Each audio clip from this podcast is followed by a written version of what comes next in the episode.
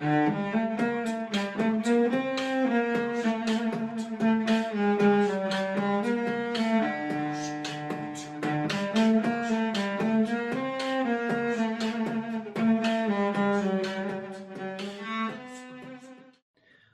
dia, boa tarde, boa noite para você que é torcedor, para você que é torcedora do Santos Futebol Clube. Eu sou Anitta Efraim, estou aqui com a Isabel Nascimento, como todas as semanas, e hoje a gente tem um convidado especial. A gente está com o Amir Somoji, ele é sócio da Sports Value Marketing Esportivo, tem duas décadas de experiência em marketing, gestão, esporte. Então a gente tem um monte de coisa para falar com ele sobre a situação que o Santos vive hoje um pouco fora de campo essa semana. Amir, obrigada por topar falar com a gente.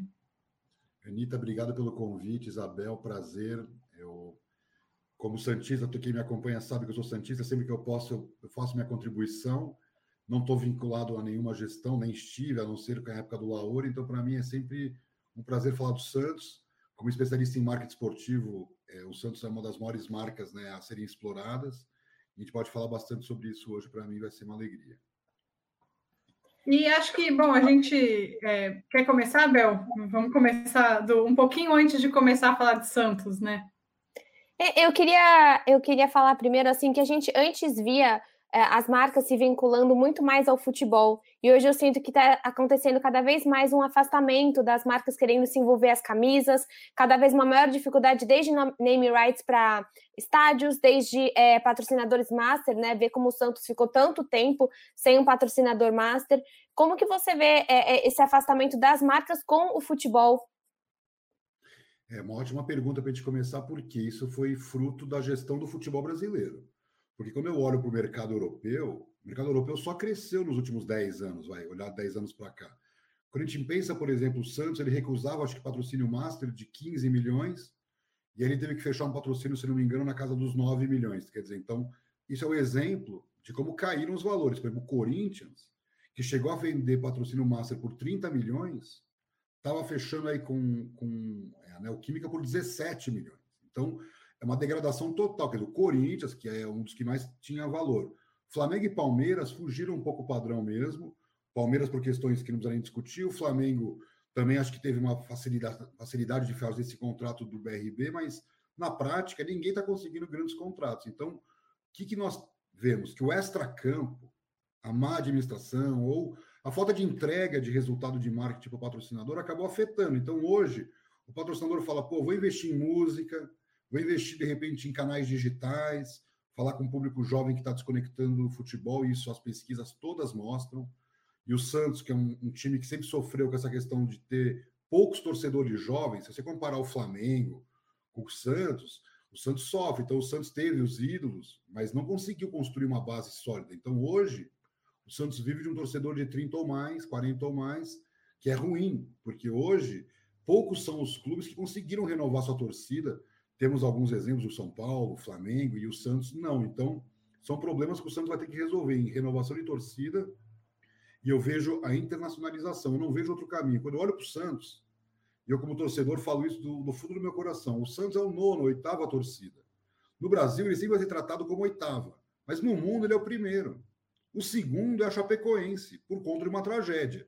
Então, hoje a Chape tem muitos seguidores nas redes sociais no mundo, as pessoas se sensibilizaram, nós mesmos. Quem não se sensibilizou com a Chape, quem não viu né, o, a, o filme da Chape, poxa, é muito sofrido, mas o Santos não. O Santos tem uma história parecida com a do Real Madrid, com a do Barcelona, do Boca Juniors. Por que, que o Santos está tão focado no Brasil? Né? Então, uma das questões que eu sempre falei com a atual gestão e com outras gestões onde eu pude opinar, é que não existe Santos só no Brasil.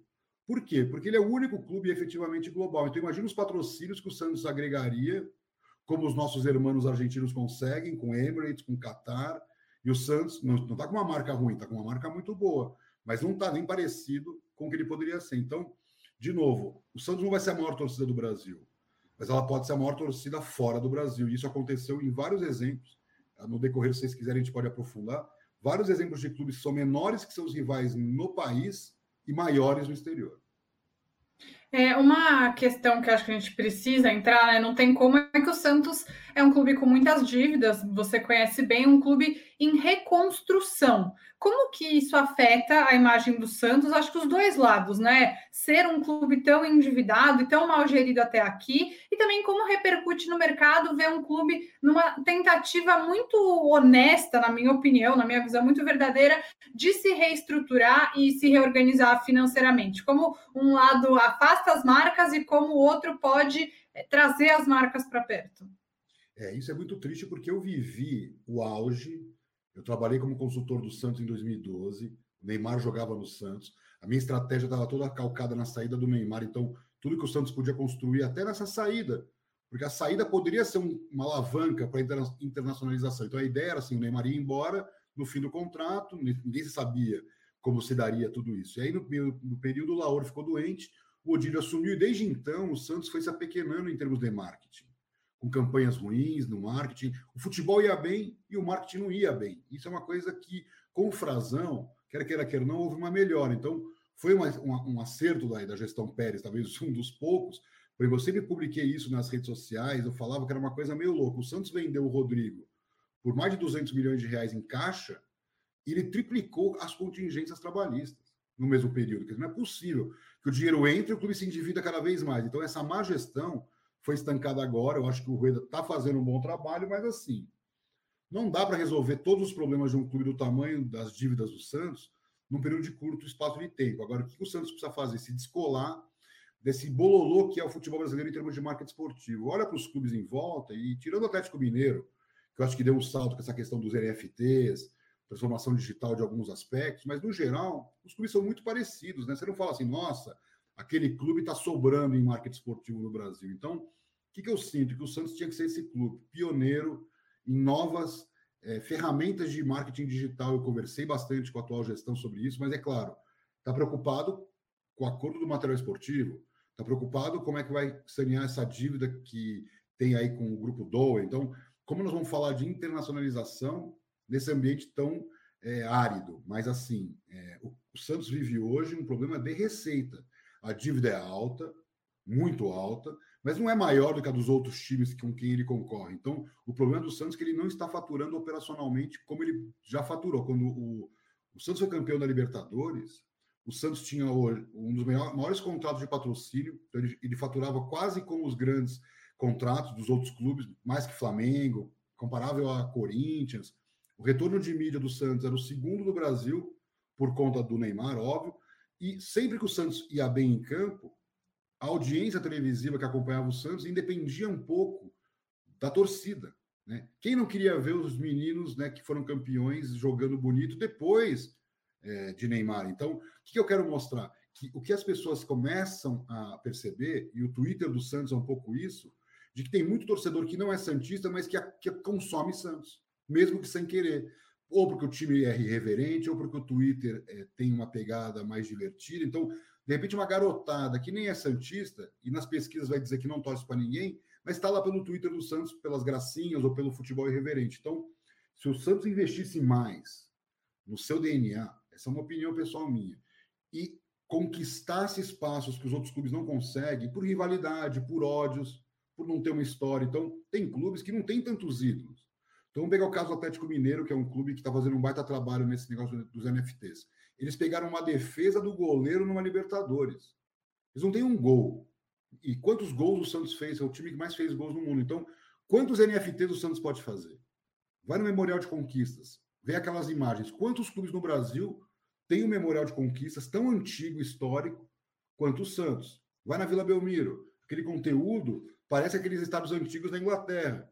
É assim. Então, o Santos tem que se vender como um, um, algo diferenciado. Essa é a minha opinião. Não dá para querer comparar a audiência do jogo do Santos com a do Flamengo. Não dá. Mas na hora que você vai para o exterior, você fala com um asiático, ou com um árabe, ou nos Estados Unidos, e fala de Pelé, e fala de Neymar, e fala né, do Santos que parou duas guerras. Você começa a dar um storytelling que não é invenção. E essa é a minha opinião. Eu acho que a diferença do Barcelona para o Santos é que o Barcelona criou lá o mais que um clube, cultuou isso. Eu morei em Barcelona e isso sempre existiu. Mas em termos de marketing, foi empacotado a partir de 2003. A partir de 2003. Já o Santos, ao contrário, ele construiu uma história natural, orgânica, verdadeiro ao longo da sua trajetória e nunca explorou isso comercialmente. Eu acho que essa é a grande diferença entre o mercado brasileiro e o europeu. E eu acho interessante quando você fala dessa interna internacionalização, por exemplo, eu vejo é, na NFL o Redskins, né? O Redskins é uma marca super famosa aqui no Brasil, você vê muito, até mudou de nome, né? Washington Team agora, sendo que não é um grande time nos Estados Unidos mas que lhe trouxe para cá o seu departamento e a gente às vezes vê muito mais antes via, né? Depois quando começou o Patriots, começou toda toda a era Tom Brady, que a gente começou a ver outros times aqui também. Então é muito, eu, eu relacionei muito isso com o que você falou. E é, o Santista agora que está nesse movimento de possível troca de material esportivo, tem muita gente que gostaria da Nike. Mas eu queria, eu queria perguntar para você esse relacionamento da Nike com o futebol brasileiro, que se eu não me engano hoje só está no Corinthians e na seleção brasileira, saiu do internacional até. Como você vê o movimento da marca? Porque acho que dificilmente ela apostaria no Santos nesse momento, né? É, eu vejo assim, você tem hoje três grandes players, que o Under Armour, que seria o quarto player, desacelerou internacionalmente, está se reestruturando lá nos Estados Unidos, ele perdeu o mercado lá nos Estados Unidos também, a New Balance cresceu, você tem outras marcas competindo, além das gigantes, mas Nike, Adidas, Puma seriam os três grandes players. Veja a Puma no Palmeiras, a Puma escolheu o Palmeiras e, e, e tá se dando bem, porque o Palmeiras está sendo campeão, está vendendo camisa, está dando visibilidade. Pega na Europa, Puma foi para o Manchester City Group. Quer dizer, então ela está escolhendo é, cirurgicamente, né, eu diria. É assim que as marcas que não têm tanta verba estão fazendo para crescer, tentar acertar o máximo. A Adidas, na minha opinião, é a marca que o Santos deveria ter, minha opinião. Não por questões nacionais, eu nem sei se a distribuição da Adidas é melhor que a da Umbro ou a da Nike, porque a Nike não é mais uma operação pura ela vendeu a operação para o grupo da Centauro, e eu explico isso para os estrangeiros, eles acham muito louco, porque assim, é como se a Nestlé vendesse a operação para o Carrefour. Foi isso que aconteceu. A Nike vendeu a operação para onde ela vendia, mas claro, é um pouco diferente porque a Nike já tinha uma relação comercial estreita de, de, de acionista, né, com a próprio grupo da Centauro. Então foi mais natural. Mas então a Nike não é Nike, é Centauro. E eu não acho legal. Uma marca do tamanho que o Santos pensando em, em, em expandir internacionalmente, por que, que eu estou falando da Adidas? Porque se você quiser comprar uma camisa do Santos na Tailândia, você não compra. A não ser que você comece do zero um projeto. Agora, se você ainda no e-commerce. Não precisa nem, nem ir tão longe. Eu moro no Chile, aqui não vende também. Então, mas se e você é tem o e-commerce internacional da Adidas, aí vende para o mundo todo, porque a Adidas tem um e-commerce internacional, entendeu? Então. Não, e aqui, tipo, eles fazem campanhas enormes. Quando lançou a camisa do Boca, é, a loja inteira da Adidas estava com a camisa nova do Boca no Chile, entendeu? É óbvio, assim, o Boca é um time muito grande, mas o Santos também é, também deveria ser assim, né? Fazendo um spoiler, eu montei né, umas apresentações né, né é, para essa gestão. Fazendo um spoiler, eu digo o seguinte: o Boca já conseguiu construir, vai, o Boca, o River, mas mais o Boca que o River. O River é um momento agora. Mas o Boca está nos Estados Unidos, as pessoas têm uma certa admiração pela marca Boca. Nós temos a chance de ser o segundo, porque não tem outro. Qual é o segundo clube? É o River que vai na cola do Boca, e eu acho o River baita clube, é gigante, muito menor do que outros clubes e está muito bem posicionado, mas pensando bem, qual é o clube brasileiro hoje que está posicionado internacionalmente, até na América Latina?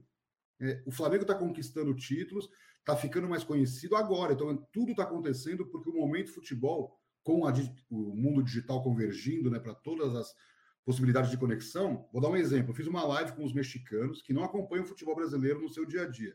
Sabe o que eles falaram para mim na live? Eu falei, nossa, vou começar a acompanhar mais a Liga Brasileira, porque eu vi que o resultado do jogo do Flamengo foi. É, é, o jogador do Flamengo ficou com o celular na mão vendo o jogo. Eu falei, calma, não é todo ano que é assim. Quer dizer, então, olha a imagem, que isso foi agora. Então, para o torcedor mexicano, que interessa nossa, o futebol brasileiro decide no pontos corridos ali no, no segundo final, e a gente sabe que está longe de ser assim. Então, o momento é propício. Por isso que o Atlético Mineiro está tá surfando nos, nos, NFTs, porque esse é o momento. Depois, isso vai virar uma calmaria, né? Agora é aquele mar brabo que o bom marinheiro vai lá, segura né, o, o, o barco e vai adiante. E essa é a minha opinião que o Santos deveria estar fazendo. No momento de crise, onde o mercado brasileiro está todo fechado, o Santos não tem bilheteria, só o torcedor é baixo, licenciamento é minúsculo, os patrocínios tão pequenos, aonde que ele vai buscar? Fora do corriqueiro, né? Fora, tentando ser disruptivo. Essa é a minha opinião. Só que, claro, que o Santos também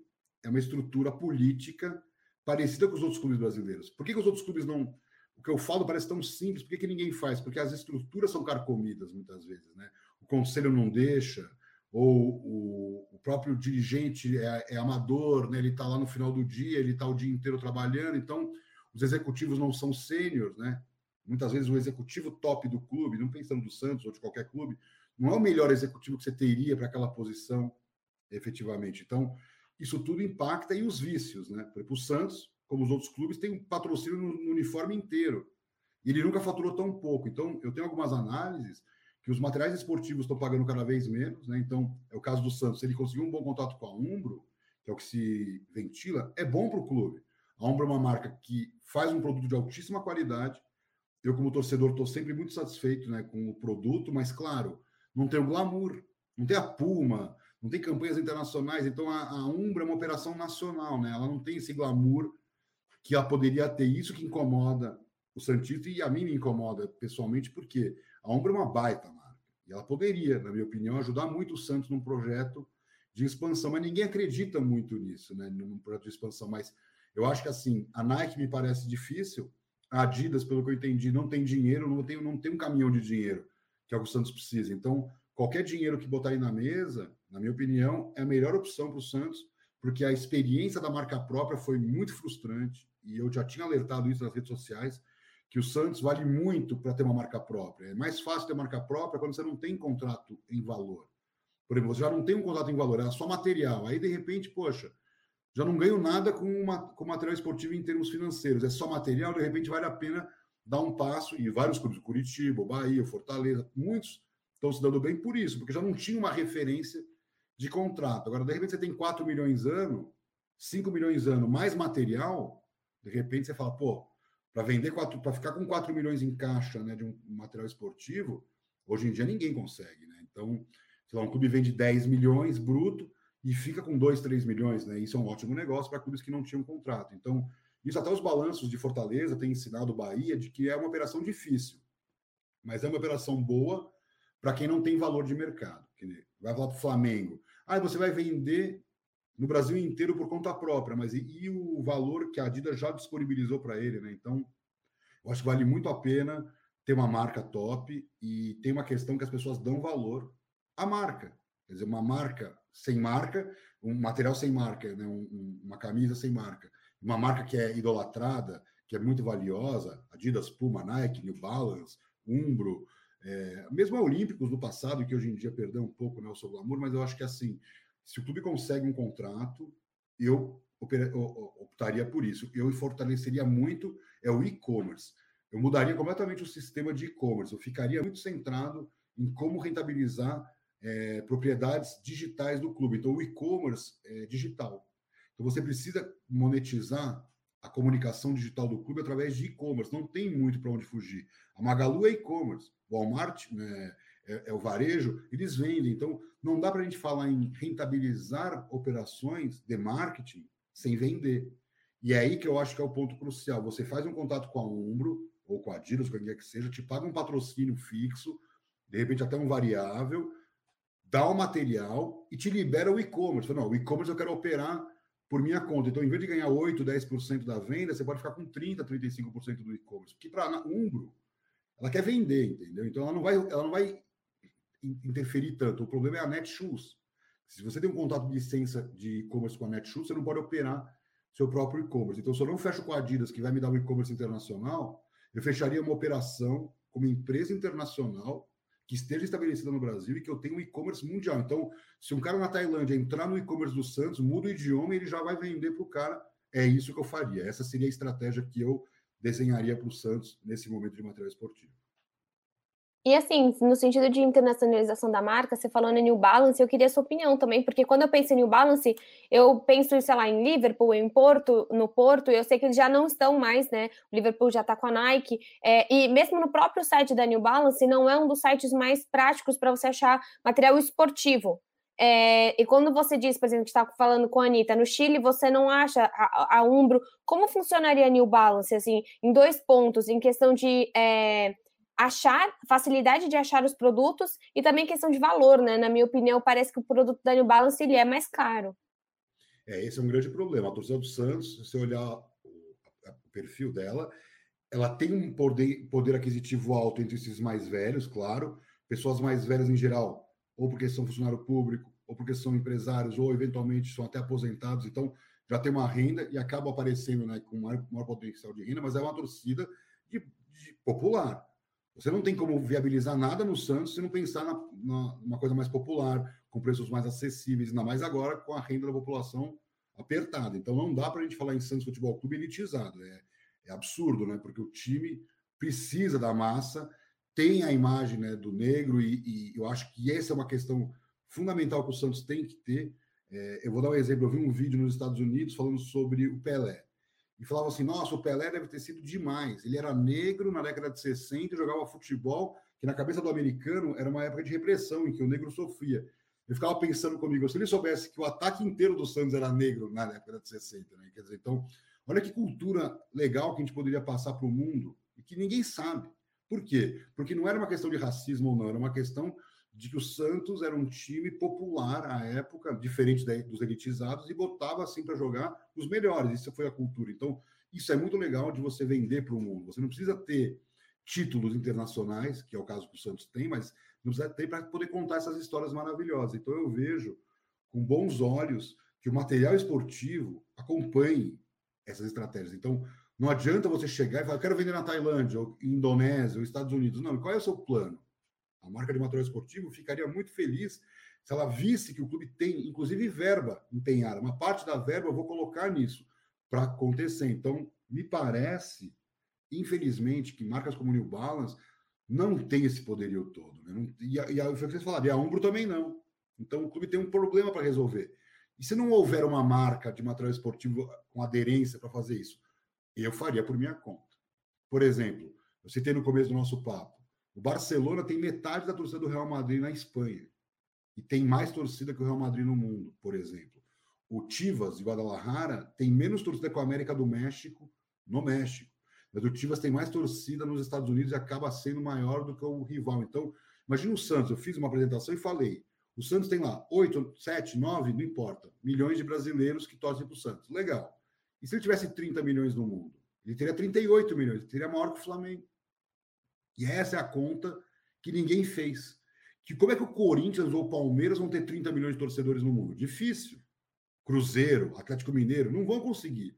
Agora, o Santos se conectar com os pontos certos. Então, por exemplo, se o Santos conta a sua história na Indonésia, que é um mercado muito grande de futebol, o maior mercado asiático de futebol, no Japão, nos Estados Unidos, em mercados onde eu fiz uma análise em 2012, toda onde tem soccer nos Estados Unidos, então é, Flórida, é, Dallas, Texas, Califórnia, Nova York, toda essa região onde o soccer se desenvolveu, a, torcida, é, a, visualização do YouTube do Santos é alta. Tem gente que não é brasileira e que visualiza o YouTube do Santos. Isso estou falando de 2012, por conta do, do Neymar. Agora, estudos recentes mostraram que houve um pico de busca no Google de Pelé. O Pelé cresceu em nível de busca, por quê? Porque houve um documentário sobre ele na Netflix. Então, o que, que o Santos fez nesse meio tempo? Nada. E essa é a crítica, de que as coisas acontecem na hora que tem que acontecer. O Pelé fez 80 anos, a Netflix fez uma, um documentário sobre ele. E aquilo ali gerou um impacto muito grande nas buscas por Pelé, não sobre Santos. A minha maior crítica à época do Neymar é que o Neymar só aparecia com as roupas dos patrocinadores. O Neymar nunca aparecia com a camisa do Santos. Como é que você vai cativar os novos torcedores? Né? Então, os meus amigos corintianos, são paulinos, davam para os filhos a camisa do Brasil do Neymar. Mas o menino queria a camisa do Santos. Quer dizer, olha que poder de construção de torcida que o Santos teve e que hoje não tem, mas pelo Soteudo conseguiu, né, para o momento. Então, o Santos tem que ter essa irreverência em campo, que é uma irreverência de fora de campo, e isso não precisa ser construído, porque a torcida exige. Então, se a torcida exige um time irreverente, que joga para frente, essa é o DNA do clube. O Barcelona, com essa ideia do, do mestre um clube, não jogava futebol como jogou na época do Guardiola. Eles construíram a história do futebol depois. Então, dá para construir a história do futebol depois. Mas o Santos já tem a sua história construída. Então, o que eu sempre falo é o que foi feito em laboratório, o que eles construíram, desenharam, fizeram e fizeram bem feito, Real Madrid, Barcelona, Manchester United, Manchester City, PSG. O PSG é um clube da década de 70. Na década de 70, o Santos já tinha construído uma história sólida pelo mundo. O PSG nem tinha existido. Então, O que, que eu quero dizer com isso? Que em algum momento vão exigir autenticidade de alguns clubes. E o Santos é esse clube autêntico, como o Boca é um clube autêntico, como outros clubes que a gente citou aqui. Então, eu não acho que o Santos tem que abrir muito espaço para que outros clubes brasileiros acordem, identifiquem tudo que eu falei aqui e achem essa aderência. É fácil para o Grêmio fazer isso? Não. Mas ele pode buscar um caminho. Ou Palmeiras, ou Corinthians, ou São Paulo. Mas, com certeza, o Santos é o que mais facilmente poderia crescer organicamente, graças ao seu DNA histórico internacional. É, Amir, eu queria perguntar um pouco para você sobre marcas e valores, né? A gente está numa era do que, enfim, se tal capitalismo sustentável, e sustentabilidade não é só preservar a árvore e jogar menos lixo no lugar errado, né? Sustentabilidade tem uma questão de valores. E o que eu acho, o que eu sinto enquanto mulher, é que a Umbro é uma marca é, não precisa me mandar presente, tá, Umbro? Vocês nunca me mandam, não vou falar mal de vocês, então não vai fazer diferença. É, é uma marca, a Umbro é uma marca que mente em relação aos seus valores. É uma marca que faz propagandas é, falando de mulheres, valores de mulheres. Quando você vai ver lá, não tem nada, não tem nada do Santos de mulher. A única coisa que tem para mulher é, da Umbro é camisa de jogo. E só. Não tem mais absolutamente nada. É, e isso é uma coisa que, como torcedora, me deixa muito insatisfeita com uma marca, além da hipocrisia de valores, de eu não poder consumir. Eu, eu não posso consumir. Isso porque eu tenho 1,74. Então, uma coisa ou outra de homem fica bom para mim. A Bel, que tem desculpa, amiga, dispor assim, vou, vou, até arredondar aqui. A Bel tem 1,60, fica mais difícil. Consumo infantil. Várias vezes eu já consumi o 14 infantil porque não tinha o produto feminino. E já falei várias vezes. E, tipo, nem é uma coisa tipo, ah, tem gênero, novas tendências. Não, porque a P, a camisa P, essa nova aí que lançaram, a réplica de 63, você vê a própria propaganda, todas as mulheres estão com uma camiseta enorme, parece uma camisola, só não dá para ver porque tá para dentro da calça. Mas é uma coisa que não fica bonita de usar. Enfim, eu queria que você falasse um pouco sobre isso, sobre essas mudanças do mundo e a necessidade das marcas se adaptarem à realidade de que mulher e... consome futebol. Até uma curiosidade, além disso, é que eu vi muita gente reclamando que em 63 o Santos não usou uma camisa listrada. Isso, quem sabe mais pode falar aí, você também, ou nos comentários, mas eu vi que existiu um erro muito grande, porque um dos maiores jogos dessa época foram. Não, não, o Santos não estava de listrada. Eu achei isso, em termos de marketing, muito interessante, marketing negativo, né? Mas acho que vamos priorizar na resposta sobre as mulheres, que é mais importante aqui para o podcast. Eu acho o seguinte: duas questões que a gente tem que discutir. Podemos falar de racismo, podemos falar de sustentabilidade, podemos falar de tudo, mas se não passar pela questão da mulher em primeiro lugar, você está cometendo o equívoco maior da sociedade, que é apostar em algo que não confere a realidade, não bate com a realidade. Então, as suas funcionárias, em sua maioria, provavelmente vão ser mulheres dessa empresa. É, o público feminino é 51% da população, mesmo que seja menos torcedor, e isso as pesquisas mostram. Ao mesmo tempo, você está tendo uma perda de interesse por parte de meninos jovens e aumento de interesse por parte de meninas jovens. Então está tendo uma mudança de comportamento que os clubes não estão percebendo. Por quê? Porque um pai, no meu caso, começa a presentear sua filha com bola, camiseta, bandeira, e isso é uma cultura das no, dos novas gerações de pais, né? Eu não sou milênio, mas o, o, o milênio, especialmente as pesquisas dos milênios mostram que eu fui um pai mais velho, mas o pai que tem 30 anos tem uma outra cultura. Não, não minha, minha filha vai torcer igual, igual menino. Não tem essa questão machista. Então, quanto mais é, renova-se as gerações, novos hábitos estão sendo adicionados. Então, mais do que a menina que joga, que é o, é o, é o foco que o, as marcas deveriam ter, porque assim, quem vai pagar essa conta? A menina que joga. E quem é que, que joga?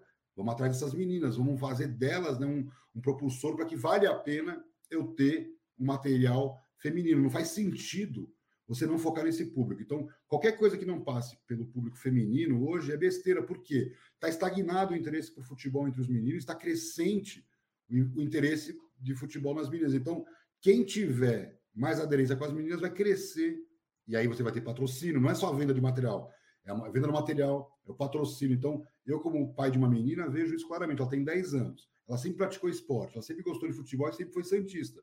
Mas eu trabalhei para que isso acontecesse, porque se deixar o natural, vira aquela princesinha que brinca de boneca, que eu vi com as amiguinhas dela. A grande maioria nem gosta de esporte, não só futebol. Ela gosta de basquete, gosta de vôlei, então é uma cultura esportiva que não pode deixar de dar para a menina, porque as pesquisas mostram que as mulheres começam a praticar esporte mais tarde que os homens, por conta de machismo dentro de casa. Quer dizer, ah, não, vai lá brincar de boneca enquanto seu, filho, seu irmão vai jogar bola. Não, não pode acontecer isso. Por quê? Porque demora muito depois para aquela menina que não praticou entrar. Então, aquela menina que vai para um fitness ou que vai para uma ciclismo, que vai para outros esportes depois, muito depois do menino. É, é bem o meu caso, assim, eu vou dizer que eu, eu, corro, né? E eu, como corredora amadora, aí, que é uma coisa que eu gosto muito de fazer, eu sinto falta, até uma coisa, uma coisa um pouco besta, entre aspas, mas eu sinto falta de poder ter um produto, de, sei lá, X, um top de corrida, um short de corrida do meu time. Porque eu quero misturar as coisas que eu gosto. E não existe. Não, não vai ter. Então, assim, qual é o grande ponto? O mercado de running, que você citou muito bem, ele é totalmente dependente da mulher. Como não depender das mulheres? As mulheres correm para caramba, consomem muito mais que os homens, têm muito mais interesse por consumir certos adereços que um homem não tem. Então, o mercado de, de running, que é um bom exemplo que você citou, qual é a diferença? O runner gasta mais ou menos três tênis e meio por ano, na média. Sendo homem ou mulher. Não faz diferença. O cara que corre muito consome tênis. Então, as marcas estão trabalhando fortemente os dois públicos. Tanto é que você olha nos balanços das marcas, tem lá Men e Women igualzinho, eles tratam do mesmo jeito. Então, por que, que o futebol não consegue fazer? Eu vou pegar isso? uma coisa para mostrar. Continua falando para quem está no vídeo, vou mostrar uma coisa para vocês. Por que, que o futebol não acompanha essa tendência? Por machismo. Não tem outra explicação. Porque não faz sentido não tratar o futebol como se trata o running, o ciclismo, o fitness. O mercado fitness ele é muito mais importante para o público feminino que o masculino. E o mercado fitness é muito maior que o mercado do futebol. Então as mulheres já, já consomem. Olha que legal. É, é da Juve? Tá, é, para quem está só ouvindo, eu estou mostrando meu tênis de corrida, meu preferido, é um Adidas, e é da Juventus. E tem aqui o novo símbolo da Juventus né? e atrás está escrito tá Juventus. E, tá e quando eu fui comprar, tinha esse do Real Madrid. Então, discreto, de bom gosto, do jeito que as mulheres querem. Elas não querem um negócio de torcedor. Elas querem uma coisa discreta, que expressem a sua paixão com. Nossa, eu tenho tanta coisa do PSG e tem coisas nada discretas que até a Anitta me deu de aniversário, aquela roxa com rosa, e coisas bem discretas, porque a marca é linda. Você entra na loja do PSG, você quer tudo. Mas bom, a gente já está aqui a meia hora do seu tempo, então muito, muito obrigada mesmo. Acho que a gente poderia ficar umas duas horas falando, porque é um assunto que a gente gosta muito, que a gente briga muito com o Santos para que ele nos atenda, atenda o mercado infantil, atenda o mercado feminino, porque mulher também passa frio, mulher também quer calça, e eu não quero parar de usar coisa infantil, só porque eu sou pequena, eu mereço também ter uma coisa é, é feminina. Então, assim, te agradecendo demais. E, e, por último, último mesmo, assim, se você pudesse fazer uma aposta sua como torcedor, você gostaria de ver o Santos é, envolvido com qual material esportivo? Porque agora que pudesse... o contrato da Umbro está finalizando, né? Se eu pudesse escolher, eu escolheria Adidas pelo contexto da obra. Eu acho que o Santos seria um time de branco, para contrastar com o Real Madrid, de um lado do oceano, o Santos, do outro lado, o Real Madrid. Eu sempre brinco que houve um jogo que não aconteceu na história do futebol, que foi Santos e Real Madrid. Era para ter acontecido. O Real Madrid, Benfica, Barcelona, eles se enfrentavam né, na década de 60 e, e o Santos não teve esse jogo, nem contra o Barcelona, nem contra o Real Madrid. Então eu acho que a reconstrução da história do Santos passa por contar para o europeu e para o asiático quem é o Santos, que ele disputava as finais, né? O que hoje ele não consegue mais ele era o grande competidor internacional da América Latina. Então, que eu acho que como mensagem eu gostaria da Adidas, porque a Adidas tem potencial para ajudar o Santos a alavancar esse storytelling. Então, eu não acho que a Nike faria isso, nem a Puma, que está focada no Palmeiras, eu abraçaria a Adidas, especialmente pelo seu e-commerce internacional. Acho que seria isso. Eu achei interessante que você, só para arrematar, né, que você falou isso da Adidas, mas que talvez não seja um projeto para hoje, né? O Santos hoje precisa do que vai colocar mais dinheiro na mesa, mas eu acho muito bom também que hoje o torcedor do Santos possa olhar para frente e sonhar com alguma coisa diferente no futuro, né? Quando, enfim, o que vai dar mais dinheiro vai ser a Umbro, a Anitta e a Isabel vão ficar insatisfeitas com a falta de oferta, mas quem sabe isso não seja um caminho para no futuro poder ter uma proposta com uma outra prioridade que não só o dinheiro, né? Quando um milhão não vai ser o que vai fazer toda a diferença do mundo. Sei lá, tô sonhando aqui também, né? Eu falei isso numa live com os flamenguistas, eles gargalharam, que eu falei, o Santista olha para o Flamengo e vê Gabigol, Bruno Henrique, que só falta eles pegarem Diego, o Pelé para eles, entendeu? Thiago Maia. Não acaba nunca. Pegarem, só falta eles pegarem o Pelé para eles, que assim, o Pelé jogou no Maracanã, numa dessa o cara tem um insight e nós perdemos o Pelé. Então, assim, que o Santos acorde, porque assim, é eles estão ganhando musculatura financeira. Eles podem pensar mais maior do que o Santos. Então, o Santos tem que correr atrás do prejuízo, na minha opinião, e ficar com mensagem final para ontem, está atrasado, na minha opinião, porque é, o próprio Flamengo, é, isso é uma coisa que eu falei que é meio assustador, entre os mais jovens em São Paulo, teve muita migração de carioca para São Paulo. O Flamengo cresceu muito a torcida em São Paulo. Entre os mais jovens da capital, está disputando com o Santos já a quarta posição. Isso é assustador. Por quê? Porque o Santos não está se posicionando, perdeu para Pacaembu, nos posicionou aqui em São Paulo, ficou muito centrado em Santos. Então, não me importa o que me chame lá de Santos, a visão que eu tenho é muito clara. Se o Santos não crescer é, fisicamente no Brasil, ocupar esses espaços, vai ser ocupado por alguém de fora, como aconteceu nessa história que eu comentei agora do Flamengo, que é meio assustador. Bom, muito obrigada. É, obrigada mesmo. Assim, a gente com certeza a gente vai fazer um novo bate-papo, porque a gente ficou com muito mais perguntas para fazer. Então, te agradeço sim, demais pelo seu tempo, pelo carinho aqui com o nosso podcast, com o canal. Espero realmente que o futuro do Santos seja é, muito mais planejado, bem planejado, do que a gente está comentando aqui. Muito obrigada mesmo, Amir. Valeu, gente. Obrigado. Um abraço.